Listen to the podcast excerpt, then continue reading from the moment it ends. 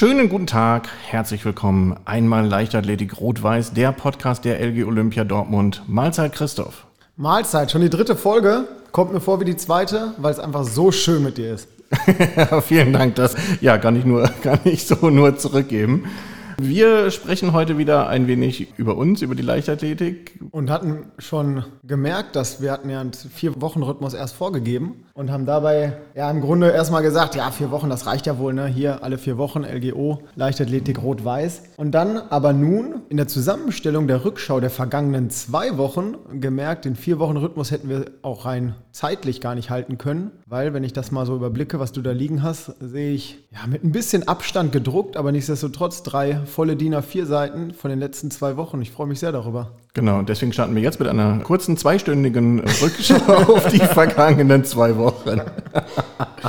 Ist nicht so, als könnte ich nicht zwei Stunden darüber reden. Das ist schon so. Nee, definitiv. Fangen wir mit dem Positiven an. Die Freiluftsaison hat endlich begonnen wenn auch leider aktuell nur für Bundeskader und Landeskaderathleten. Trotzdem ist bereits eine ganze Menge passiert. Christoph, du warst selber Anfang Mai bei den deutschen Langstreckenmeisterschaften in Mainz. Ich glaube, es war ganz gut, oder? Ich glaube, es war richtig gut. Also, wenn ihr es nicht im Livestream verfolgt habt, habt ihr mich hoffentlich gehört weil es war mit drei Medaillen absolut großartig. Wir waren nicht nur der stärkste Landesverband, sondern halt auch der stärkste Verein.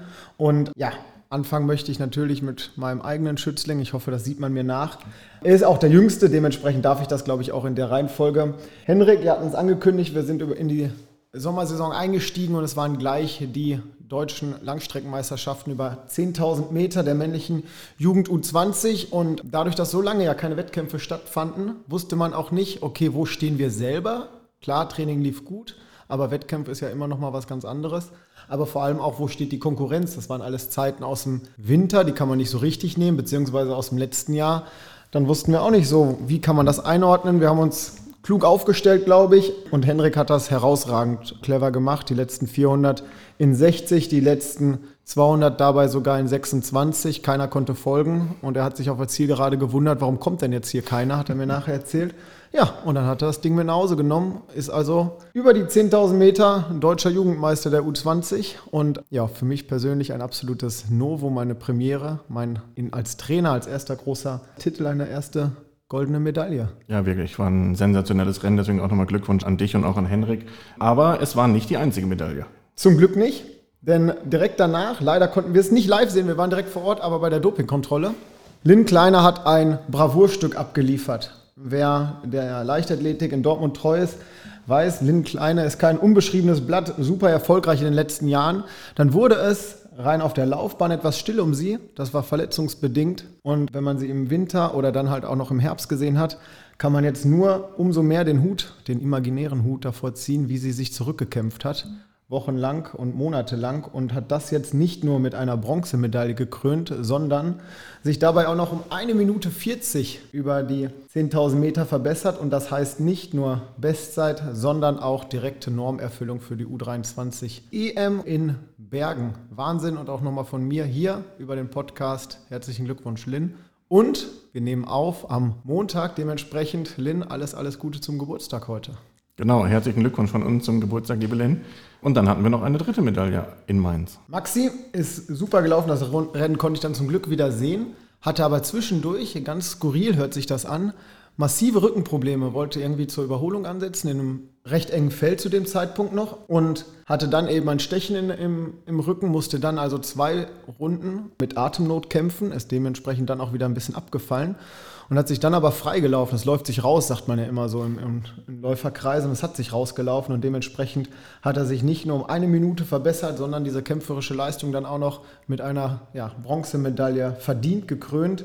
Auch wieder eine erste Medaille seit zwei Jahren. Dementsprechend ja für uns insgesamt ein herausragender Start in die Langstreckenmeisterschaften. Und ja, auch ein Clemens und eine Rahel, die wir mit vor Ort hatten, können mehr als stolz auf sich sein, erstmal wieder eingestiegen zu sein. Und es geht jetzt halt auch über die Wettkämpfe immer weiter. Und dementsprechend bin ich sicher, dass die beiden auch ihr Potenzial vollständig abrufen werden. Absolut. Und über die kommenden Wettkämpfe sprechen wir dann gleich nochmal. Und apropos hervorragender Einstieg in die Saison. Luis Roberts ist am gleichen Wochenende in Frankfurt gesprungen. Bei einem Meeting hat er dort seine persönliche Bestleistung im Hochsprung um gleich drei Zentimeter auf zwei Meter und vier verbessern können und hat damit die Norm für die U18 Europameisterschaften erfüllt, die eigentlich Ende August in Italien hätten stattfinden. Hätten, sollen, können, würden. Genau so. Leider nein. Leider nein, leider gar nicht. Ja, herzlichen Glückwunsch auch von mir. Trotzdem irgendwie super bitter, wenn du dir überlegst, du springst ins Nationaltrikot. U18 EM war so mit Sicherheit auch für ihn und das Trainerteam das Ziel. Und dann wird das relativ früh abgesagt. Mit Sicherheit hinsichtlich der Minderjährigkeit war das ein, mit ein Grund. Ja, rein kritisch sage ich, Mitte August weißt du doch gar nicht, was bis dahin passiert. Das ist im Moment alles so schnelllebig, da so ein Ding abzusagen, ohne dass man genau weiß, wie die Inzidenz dann ist. Natürlich, alles unter Pandemie-Gesichtspunkten muss man immer so ein bisschen bescheiden sein. Es geht dann, auch wenn ich damit dafür lebe, ja nur um den Sport, ja. Aber für so einen Athleten ist das schon brutal bitter. Nichtsdestotrotz 204 und damit EM-Quali gilt ja dennoch und ist dennoch eine herausragende Leistung. Sonst wäre es nämlich nicht die EM-Quali. Ja, ganz genau. Und bitter war es auch für unsere beiden Athleten, die bei den World Athletics Relays, den offiziellen Staffel-Weltmeister, den inoffiziellen Staffel-Weltmeisterschaften in Polen gestartet Sag, sind. Sag nochmal, dreimal schnell. Äh, Manuel Sanders war über 4x400 Meter der Männer dabei, Henrik Krause mit der 4x400 Meter Mixed-Staffel und beide Staffeln haben jedoch das Finale vor Ort verpasst und damit auch die direkte Olympia-Qualifikation verpasst und versäumtes ja, kann noch nachgeholt werden. Es wird aber definitiv eine ja, schwierige Aufgabe noch werden. Dann fand an diesem Wochenende in Pliezhausen das Läufermeeting statt und auch da warst du, Christoph, mit einigen Athleten von Dion aus der Trainingsgruppe von Pierre Jadi vor Ort. Wie war's? Normalerweise ist Pliezhausen immer für uns der Einstieg gewesen in den letzten 800 Jahren über die krummen Strecken. Gerade da krumme Strecken, sprich 3000, aber auch 600 oder eben 1000 Meter, keine typischen Wettkampfstrecken, aber für die Jugend eben dann schon über die 3000 Meter eine Strecke, die sie in den letzten Jahren als Hauptstrecke hatten. Und Henrik wie gesagt, frisch gebackener deutscher 10.000 Meter Meister in der U20, hat seine, seine 3.000 Meter Bestzeit um, boah krass, 50 Sekunden, das wusste ich gar nicht. er, er, wusste es, er wusste es nämlich selber gar nicht mehr so, ja, weiß ich nicht mehr so genau. Ja, auf 8,38 Minuten verbessert und direkt im Schlepptau sein Kumpel und Trainingskollege ähm, Henning Albert sich auf 8,44 Minuten deutlich gesteigert und dabei halt auch 20 Sekunden zum vergangenen Jahr. Und wer so ein bisschen über die siebeneinhalb Runden Bescheid weiß, das sind halt ja, sieben Sekunden pro 1000 Meter, das ist eine ganze Welt. Richtig gutes Gelingen der beiden und ähm, freut mich, dass die beiden so gut eingestiegen sind. Ja, definitiv. Und dann haben wir ja eine kleine Überraschung, denn wir haben einen Neuzugang im Verein. Das ist relativ ungewöhnlich. Wie funktioniert äh, das? Das funktioniert ganz einfach so, indem man als Athlet äh, neun Monate keinen Wettkampf bestritten hat. Also wenn man neun Monate oder länger keinen Wettkampf gemacht hat, dann ist es erlaubt, auch innerhalb eines Jahres bereits den Verein zu wechseln und eben nicht erst bis zur nächsten Wechselperiode dann zum 1. Januar zu warten. Und deswegen ist seit einer guten Woche für uns startberechtigt Lea Sophie Benzin. Sie kommt vom Erfurter LAC in das Autohaus Pflanz Sprintteam der LGO und ist bereits am Samstag äh, bei einem Meeting in Wetzlar in die Saison eingestiegen. Und das richtig gut. 11,86 Sekunden über 100 Meter bedeutet persönliche Bestzeit um eine ganze Zehntelsekunde gleich verbessert und damit auch die Norm für die deutschen U23-Meisterschaften in Koblenz erfüllt. Ja, auf diesem Weg nochmal herzlichen Glückwunsch und vor allem herzlich willkommen im Verein, liebe Lea. Herzlich willkommen und die, das ein Zehntel war nur das rote Trikot, ne? Definitiv. Jetzt weiß ich nicht, was Erfurt für ein Trikot hat, aber ich glaube, wir blau. wissen, welches Rot wir meinen. Ja. Und ja, neben äh, Lea Sophie war Weitspringerin, U18-Weitspringerin, Samira Attermeier vor allem richtig schnell unterwegs in Wetzlar. Sie hat sich über die 100 Meter äh, um knapp drei Zehntelsekunden auf 12,11 äh, verbessert. Auch dazu herzlichen Glückwunsch. Auch von mir herzlichen Glückwunsch. Wenn ich das von außen so ein bisschen mitbekommen habe, waren ja nicht die besten Sprintbedingungen in Wetzlar hinsichtlich der Temperaturen und da jetzt direkt schon mit einer 12-11 einzusteigen und eigentlich den Fokus auf den Weitsprung zu legen, ist ja perfekt und richtig, richtig guter Rückenwind. So sieht's aus. Und ja, dann kommen wir im Prinzip direkt schon zu unserer Vorschau auf die kommenden zwei Wochen, was in den nächsten zwei Wochen so ansteht.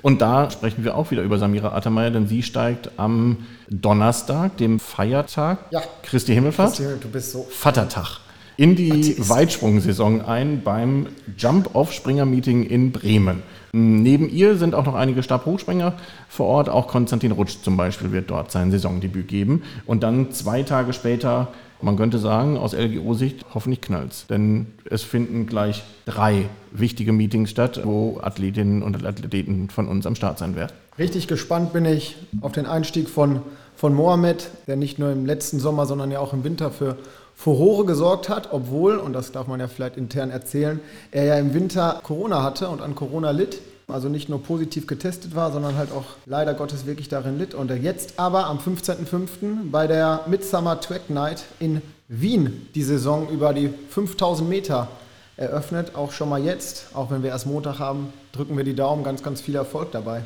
Absolut. Und am gleichen Tag bist du selber äh, nicht in Wien mit dabei, sondern in Karlsruhe, dort bei der langen Laufnacht. Und du hast, glaube ich, einen ganzen Reisebus voller Athletinnen und Athleten mit dabei, wenn ich das genau, richtig die, sehe. Die Laufnacht ist für uns nicht nur lang, sondern auch noch groß.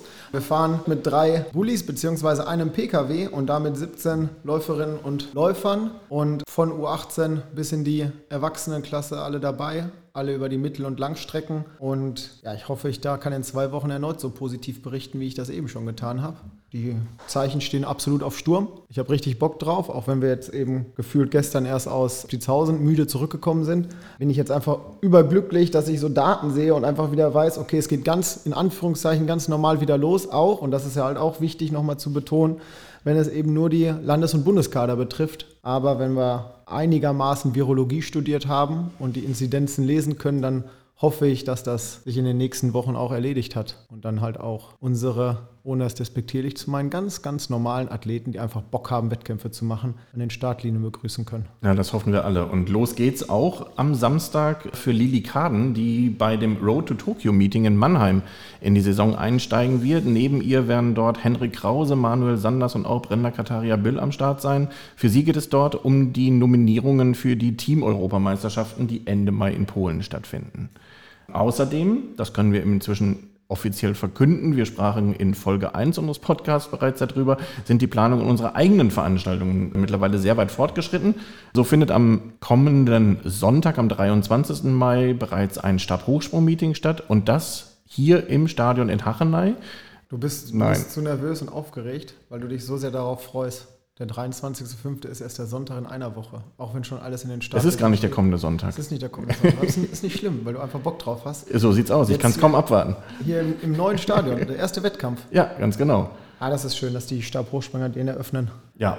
Und bereits eine Woche später, am Samstag, den 29. Mai, findet ein Läuferabend statt, dann im Stadion Rote Erde mit Strecken von 800 Metern über 1500 Metern, 5000, 3000, dazwischen sind auch noch ähm, mit einem abschließenden 10.000 Meter Lauf. Ja, mit hoffentlich auch dem ein oder anderen LGO-Athleten am Start. Aber das richtig große Ding steigt Anfang Juni am 12.06. Sparkassen Jump and Run Meeting. Vielleicht erinnert ihr euch noch, letztes Jahr im Grunde nach, der ganzen, nach dem ersten Lockdown ähm, mit dem Back on Track und dann mit dem richtig großen Ding Jump and Run. Und jetzt führen wir diese Ewigkeiten-Tradition fort mit dem 12.06. und Sparkassen Jump and Run Meeting in der Roten Erde.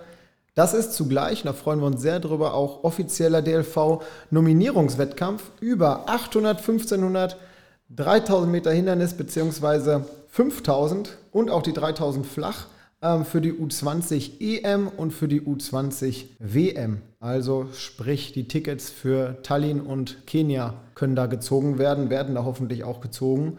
Und ähm, das ist auch einfach grundsätzlich so eine Wertschätzung von der Szene dann zu sagen, ey, die in Dortmund, die haben das letztes Jahr so gut gemacht, dann erhöhen wir diesen Status auch einfach mal als DLV-Nominierungswettkampf. Wir hatten im Vorfeld ein bisschen drüber gesprochen, ob man sich auch außerhalb qualifizieren könne. Ja, das kann man selbstverständlich, aber diese Nominierungswettkämpfe stehen im besonderen Fokus für die U20 EM und WM und dementsprechend sind die Felder dann auch dementsprechend gut besetzt, sodass es da nicht nur hinsichtlich der Pacemaker, nicht nur hinsichtlich des Status, sondern auch einfach wegen des Feldes einfacher werden sollte, sich für eine solche internationale Meisterschaft zu qualifizieren. Die Ausschreibungen stehen bereits schon auf der Homepage oder wie sieht das aus? Ja, ganz genau. Alle drei Ausschreibungen stehen jetzt auf unserer Homepage zum Abruf bereit und wir freuen uns auf ja, zahlreiche Meldungen für die Veranstaltungen.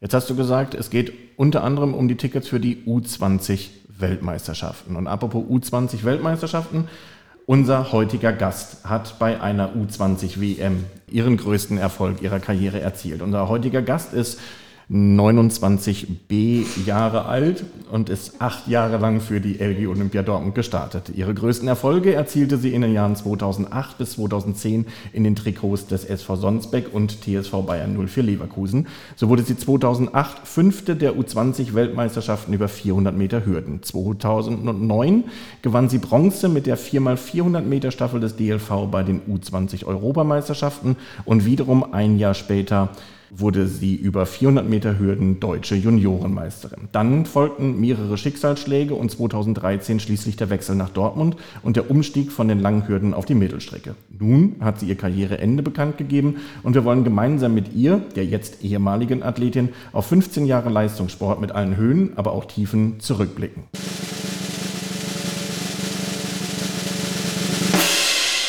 Herzlich willkommen, Laura Hansen. Hallo. Hi, schön, dass du da bist. Ja, ich freue mich auch. Vielen Dank für die Einladung. Schön, dich zu sehen, auch nochmal nachträglich. Alles, alles Gute hier on air zum Geburtstag. Zum 29. Zum 29.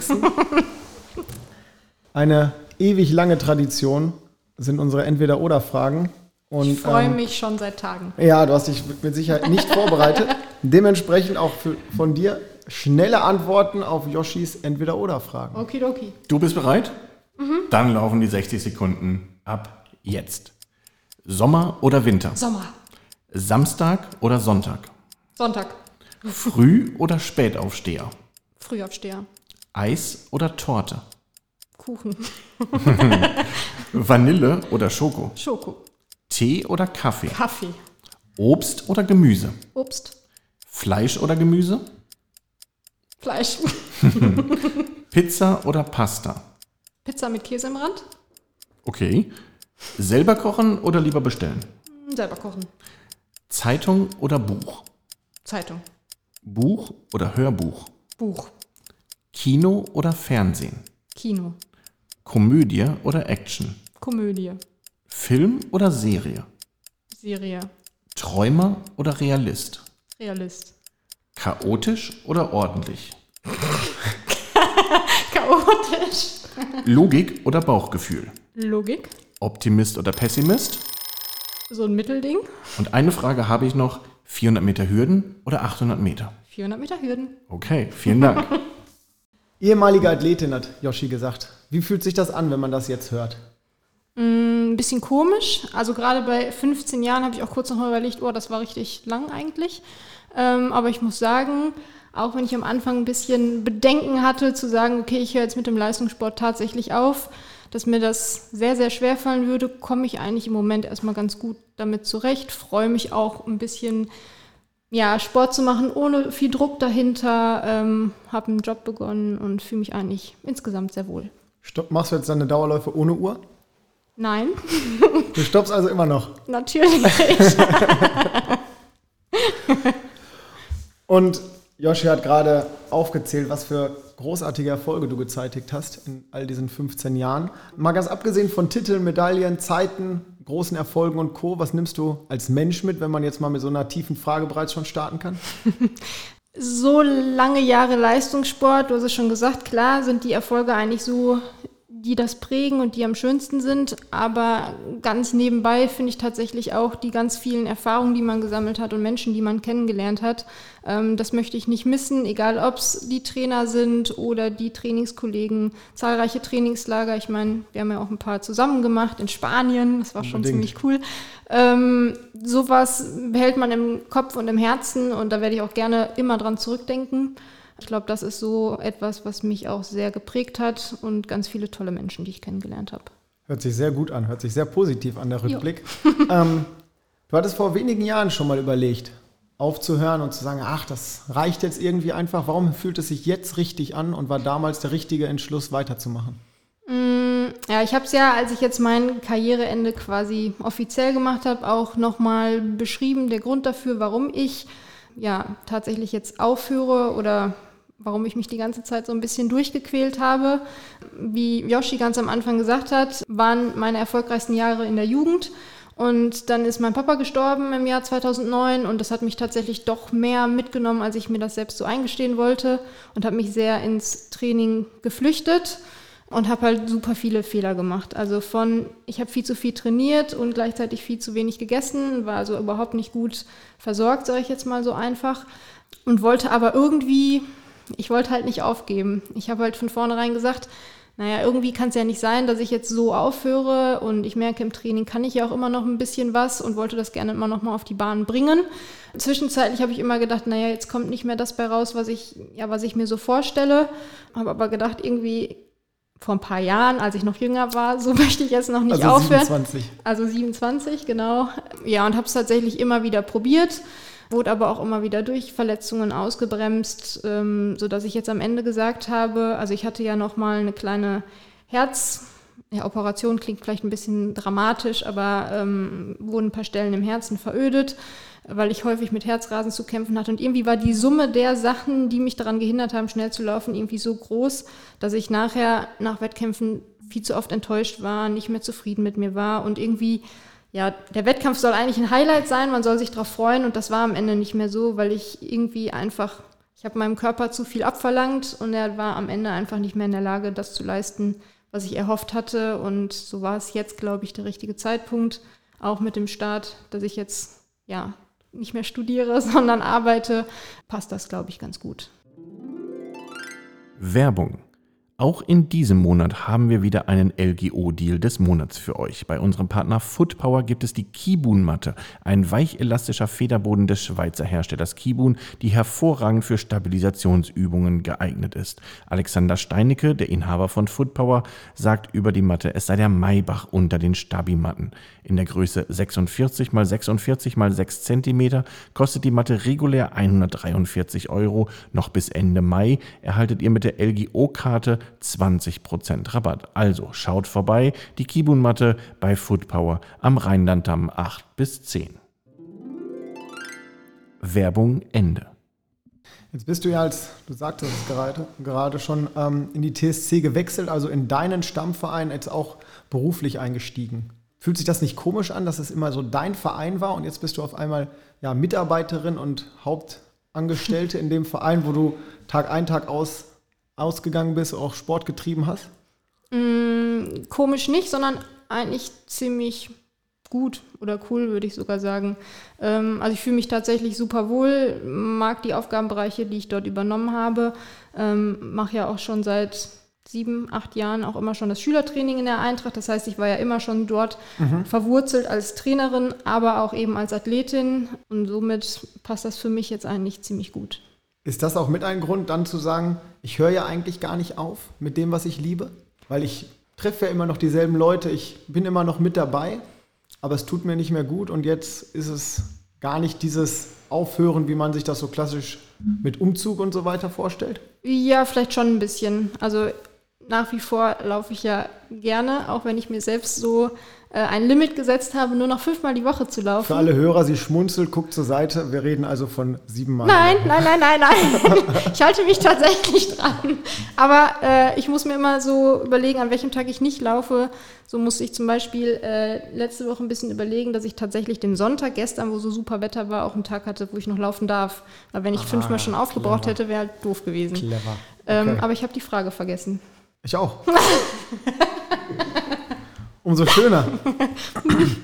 Nein, ob es mit ein Grund war, jetzt eben dann aufzuhören, weil man ja gar nicht so richtig aufhört, weil du ja nach wie vor in der TSC verwurzelt bleibst und bist. Ja, also tatsächlich, ähm, ja, es ist schon irgendwie ein Ende, weil ich keine Wettkämpfe mehr so mache und ja auch nicht mehr nach Trainingsplan trainiere, sondern das tatsächlich so, wie ich Lust habe. Tatsächlich glaube ich dann öfter schnell als langsam. Aber ja, es ist kein, also es ist ein Ende, aber kein, kein räumliches Ende. Ich bin in der Eintracht, ich habe da jetzt eine, einen Lauftreff ins Leben gerufen. Das heißt, da bin ich auch, ja, ich sag mal, im Breitensport laufen weiter unterwegs und kann anderen so die Freude am Laufen vermitteln und unterstütze aber gleichzeitig auch die Gruppe von Pierre im Training ab und an immer noch mal bei Tempoläufen, sodass ich da immer überall noch so, wie sagt man, Verzweigungen habe und irgendwie doch noch dabei bin. Und auch mit nach Karlsruhe fährst. Und auch mit nach Karlsruhe fahre. Zum Glück.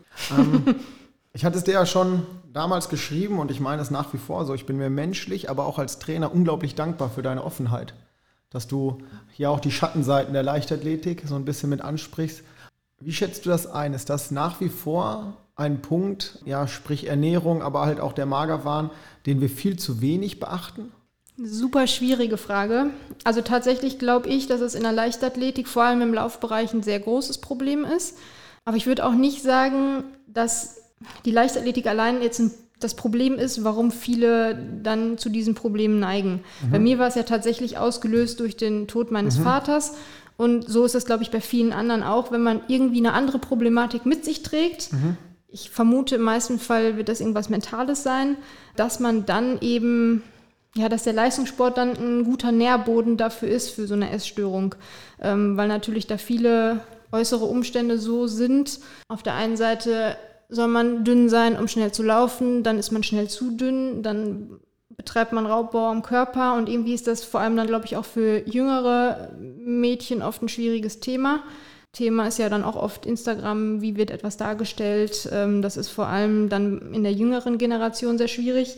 Deswegen glaube ich, also es gibt natürlich auch viele, die sind schlank, und haben überhaupt gar kein Problem mit einer Essstörung. Und das ist halt total gefährlich, alle mhm. über einen Kamm zu scheren. Mhm. So, wenn ich jetzt denke als Trainer, ich habe jemanden, der ist total schlank und ich denke, oder vielleicht schon, ja, nicht nur schlank, sondern man denkt so, oh mein Gott, irgendwas stimmt da vielleicht nicht.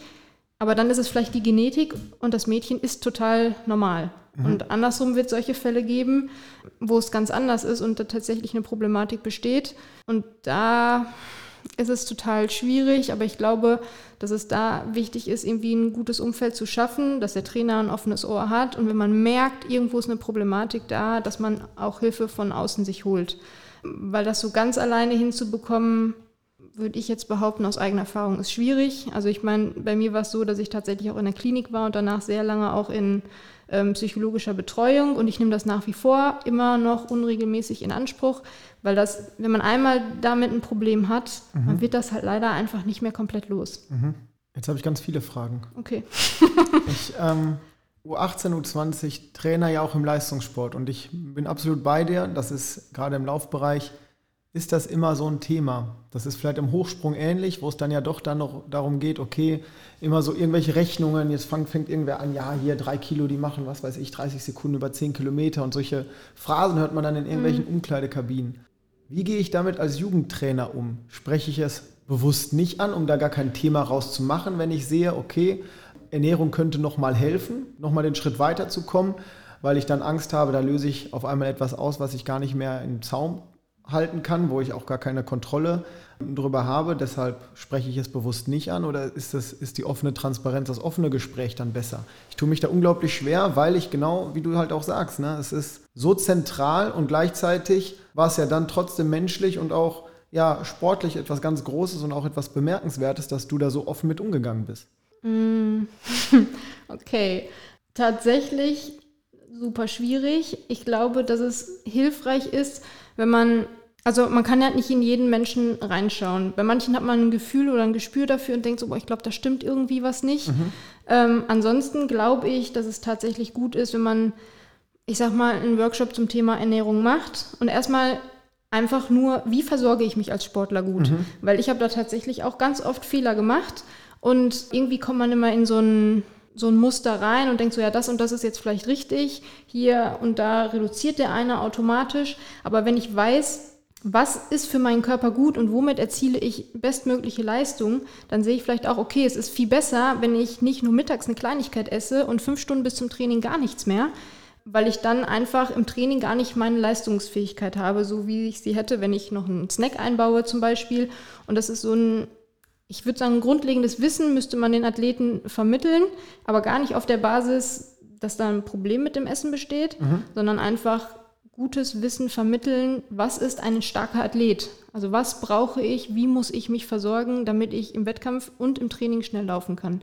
Und dann, wenn man das Gefühl hat, dass bei jemandem eine Problematik besteht, müsste man da vielleicht irgendwie ein Einzelgespräch, aber dann auch mit Ernährungsberatung zusammen. Also die dunkle Seite eben dieses Leistungssports dann auch ganz bewusst von der positiven sehen und dadurch ja die Stärken vermitteln. Ja, schon. Und konkret, was heißt das für dich als, als Schülertrainerin, die du ja nach wie vor in der U16 und U14 bist? Mm, also ich persönlich spreche jetzt das Thema dort nicht so besonders an. Ähm, ja. Aber vielleicht Dinge, die damit zu tun haben. Also bei mir war es ja auch ein klassischer Fall von, ich trainiere am besten noch viel mehr, als auf meinem Trainingsplan steht und esse weniger. An alle draußen, die zuhören, bringt gar nichts, weil im Endeffekt ist es so, ähm, ich habe das mal irgendwo gelesen und fand das Beispiel ganz gut, wenn ich einen Bleistift anspitze, bis er ganz spitz ist, dann ist er ja dann in seiner besten Leistungsfähigkeit, weil dann kann ich super damit schreiben. Aber diese spitze Spitze bricht natürlich auch total schnell ab. Das mhm. heißt, wenn ich zu viel mache, wenn ich zu viel trainiere und zu wenig esse, bricht dieses Ding einfach ab und es schreibt nicht mehr lange. Mhm. Das heißt, das ist endlich. Also wenn ich jetzt irgendwie viel zu wenig wiege und zu viel trainiere, dann ähm, betreibe ich so einen Raubbau an meinem Körper, dass entweder ich Verletzungen ähm, mit zuziehe, muskulär oder ganz häufig halt auch, dass dann Ermüdungsbrüche das zur Folge hat. Und meine Leistung ist vielleicht in den ersten Monaten besser, aber die Leistungsfähigkeit nimmt ab. Das heißt, es ist keine langfristige Lösung, um, um besser zu werden. Und solche Bilder sind tatsächlich vielleicht in den jungen Jahren ganz hilfreich oder auch, dass ich versuche, den Athleten zu vermitteln, wenn es Probleme gibt, auch zu Hause oder in der Schule, dass man sowas halt anspricht, weil auch da finde ich so ein Bild ganz gut, das ist wie so ein ekliger Abfluss in der Badewanne. Also wenn ein paar Haare drin sind, läuft ja alles ganz gut ab, aber wenn es irgendwann mehr wird, dann sieht man es und dann läuft nichts mehr ab und vorher hat man es trotzdem die ganze Zeit ja gar nicht gesehen, obwohl auch schon Probleme da waren. Und ja, dass man sowas anspricht und so vielleicht ja, ein offenes Ohr für die Athleten hat. Und im Grunde auch einfach Gesprächsbereitschaft vermittelt. Ja. Jetzt muss ich zur Ausgangsfrage aber nochmal zurückkehren. Und da hast du ja auch schon vielfach von gesprochen. Dass im Leistungssport, gerade ja dann im Hochleistungssport, geht man ja schon bewusst an Grenzen. Und auch mal in Einheiten darüber hinaus. Das muss ich dir gar nicht erzählen, das weißt du besser als alle anderen. Provoziere ich damit durch diese Grenzerfahrungen nicht vielleicht auch dunkle Seiten, weil ich merke, okay, ich kann meinen Körper immer an Grenzen und auch darüber hinaus treiben? Und das, was vor einem Monat völlig undenkbar war, ist jetzt irgendwie möglich und ich versuche, mich immer weiterzuentwickeln und weiter zu verbessern. Kann das nicht auch zu so einer Spirale führen? Mm, ja und nein. Also ich glaube, an Grenzen zu gehen und manchmal auch über seine Grenzen zu gehen, ist ja vor allem halt im Wettkampf auch etwas, was gefordert ist. Sonst würde ich keine Bestleistungen oder Topleistungen erbringen. Aber ich glaube, dieses im Training an seine Grenzen gehen ist gut, aber man sollte halt eben, also ich bin halt tatsächlich oft über Schmerzgrenzen gegangen und mhm. die sollte man halt schon kennen. Mhm. Also immer weiter zu trainieren, obwohl einem ständig der Rücken oder irgendwas anderes wehtut, ist halt auf Dauer keine Lösung. Und das ist, glaube ich, es gibt so einen Unterschied. Es gibt einen, einen schlimmen Schmerz und einen, wie nenne ich den? Einen Entwick Schmerz, der, Entwicklungsschmerz? einer, der im Training entsteht halt quasi. Ja. Und das muss man einfach unterscheiden. Also der Schmerz, wo ich merke, das ist vielleicht nicht gut, weil irgendwas geht in meinem Körper kaputt, der ist schlecht. Den sollte man auch nicht so oft provozieren. Aber der andere ist ja per se nicht schlecht, sondern das ist ja eigentlich eine gute Eigenschaft eines Athleten. Und da muss man, glaube ich, ein bisschen ein Gefühl für finden, um welchen Schmerz handelt es sich jetzt. Also den, ich habe volle Pulle Laktat in den Beinen und liege im Ziel und ich denke, ich sterbe der ist eigentlich gut für einen Athleten. Aber der, ich liege im Ziel und mir tut alles weh, weil ich irgendwie trotz Fußschmerzen weitergelaufen bin, der ist halt schlecht. Und ich glaube, das muss man so ein bisschen differenzieren, weil ein Athlet wird keine Bestleistung laufen, wenn er nicht irgendwie ja. hohes Laktat erzielen kann und irgendwie da auch so eine Schmerztoleranz hat. Und auch da kommt es ja darauf an, ja, irgendwie auch als Athletin, als Athlet dazu befähigt zu werden, mitzudenken. Definitiv, ja. Jetzt sprichst du so offen darüber und ich merke halt auch, deshalb frage ich so viel. ähm, Du hast unglaublich viele Erfahrungen in, gerade in dem Bereich und auch vor allem im Hochleistungssport. Was sagst du, sollte man Athletin oder Athlet gewesen sein, um auch später ein guter Trainer werden zu können oder hängt das gar nicht miteinander zusammen? Persönlich würde ich sagen, es ist auf jeden Fall nicht schlecht, wenn man selbst auch Athlet gewesen ist. Ich merke es ganz oft, dass wenn man irgendwie merkt, ein Athlet tut sich mit etwas schwer, dass es sehr hilfreich ist, wenn man irgendwie das nachspüren kann, wie sich es anfühlt, weiß ich nicht, bei 10 mal 1000 nach dem achten zu denken, so, boah, eigentlich kann ich gar nicht mehr, aber es ist schon jetzt wichtig, dass ich die anderen beiden noch mache. Und ich finde immer, das kommt bei den Athleten auch gut an, wenn die merken, sie werden verstanden und der Trainer ist nicht einfach nur böse oder will ihn quälen, äh, also will den Athleten quälen, sondern weiß auch, was dahinter steckt. Also mhm. ich würde sagen, ja, ist auf jeden Fall gut. Ist auf jeden Fall deine, mit einer deiner Stärken. Ich weiß nicht. Laura, ganz, ganz herzlichen Dank. Ich hoffe, Pommes, Leichtathletik, Rot-Weiß haben dir geschmeckt. Wunderbar, Pommes sowieso immer. Yoshi, hast du noch eine Portion oder bist du satt? Ich bin tatsächlich satt. Also, vielen Dank, Laura, für das wirklich sehr interessante und aufschlussreiche Gespräch. Ich hoffe, dir hat es auch ein wenig Spaß gemacht, bei uns zu sein. Wunderbar, sehr gerne. Wir hören uns dann hoffentlich schon wieder in zwei Wochen wieder mit der nächsten Folge Einmal Leichtathletik Rot-Weiß. Danke. Bleibt gesund, lasst es euch schmecken. Alles Gute. Macht's gut. Ciao.